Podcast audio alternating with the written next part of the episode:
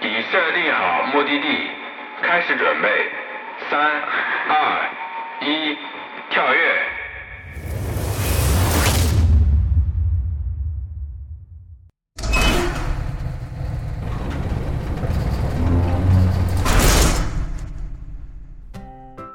欢迎来到无聊空间，这里是无聊 FM。大家好，我是加比，坐在我旁边的是我的搭档谷子哥。大家好，我是谷子哥。这是一档由我俩主持的空间节目，这次空间旅行大约五分钟，大家准备好了吗？Let's go！加比，我们安全着陆了吗？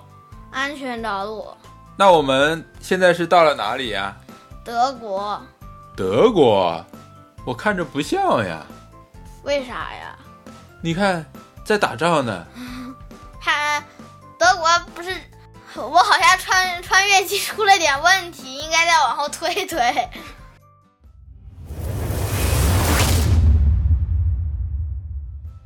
那现在是在哪里呀、现在是一现在是一战时候的德国，不过没有打仗了，德国已经战败了，败得很惨，啊？我看错了。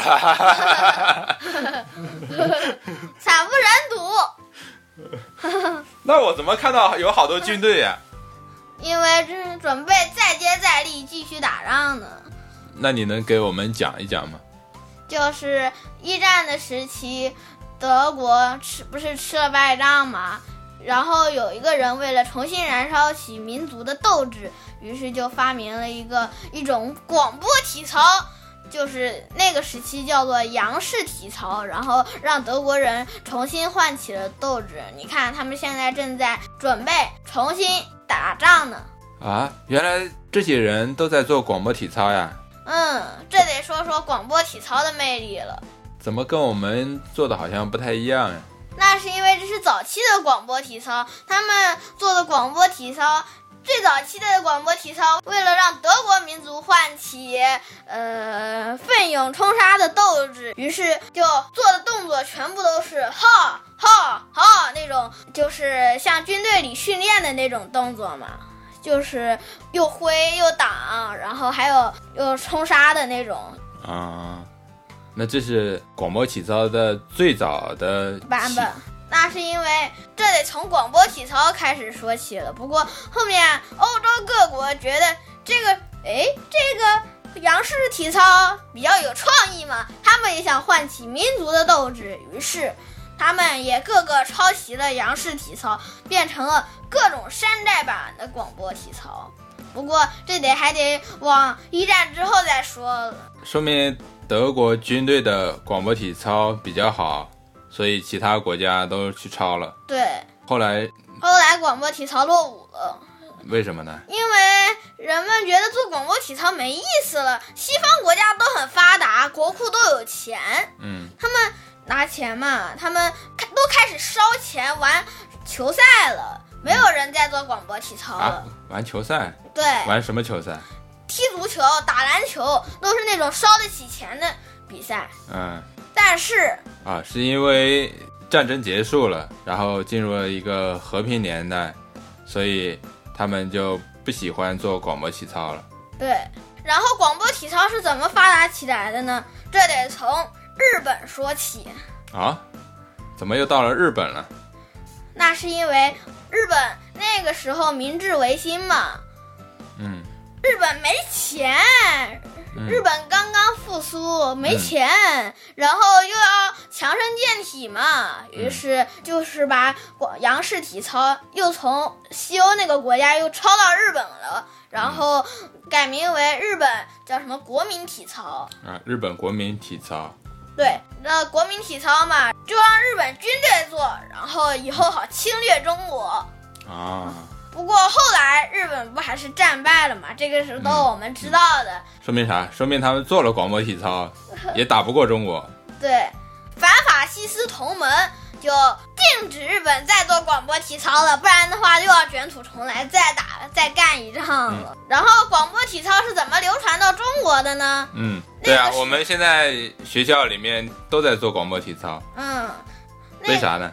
那那个时候中国提倡强身健体，不过拿广播体操的原因跟日本一样，嗯，还是没钱。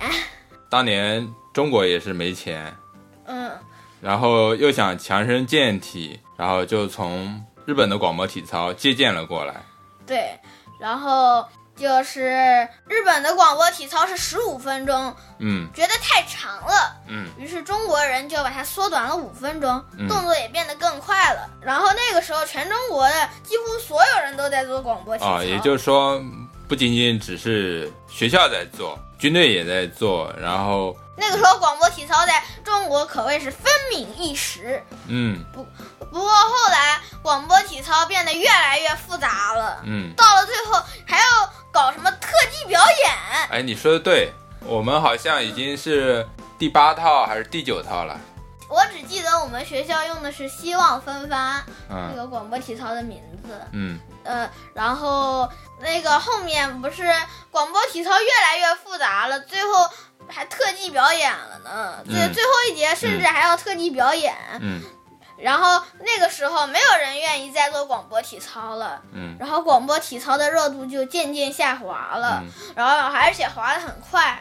嗯后来又有人改良了嗯中国的广播体操，嗯，让变让动作变得很简单。啊，我知道，也就是说，中国也变得富裕起来了，富强起来了，所以广播体操也不流行了，然后中国也开始踢足球了，打篮球了开始烧钱了，啊，我们继续说转回广播体操的话题，啊嗯，好的，然后，然后后来有人改良了广播体操，嗯可是由于广播体操的热度真正的往下滑，嗯没有人愿意做广播体操了。嗯其实嗯现在广播体操是没有国家规定要做广播体操的，都是学校要求做广播体操的，嗯所以现在学校就是广播体操的最后战场了。嗯，哦，原来广播体操是这样子来的，哎，好像时间要到了，不然要没电了，我们的嗯穿梭机，赶紧的。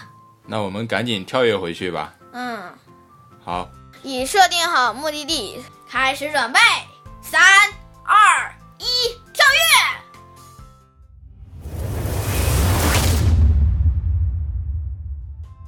完了吗？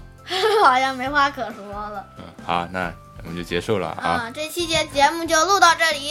要是想继续收听的话，请继续关注无聊 FM 空间频道的节目。嗯，对，欢迎收听《无聊空间》，大家下期再见，拜拜。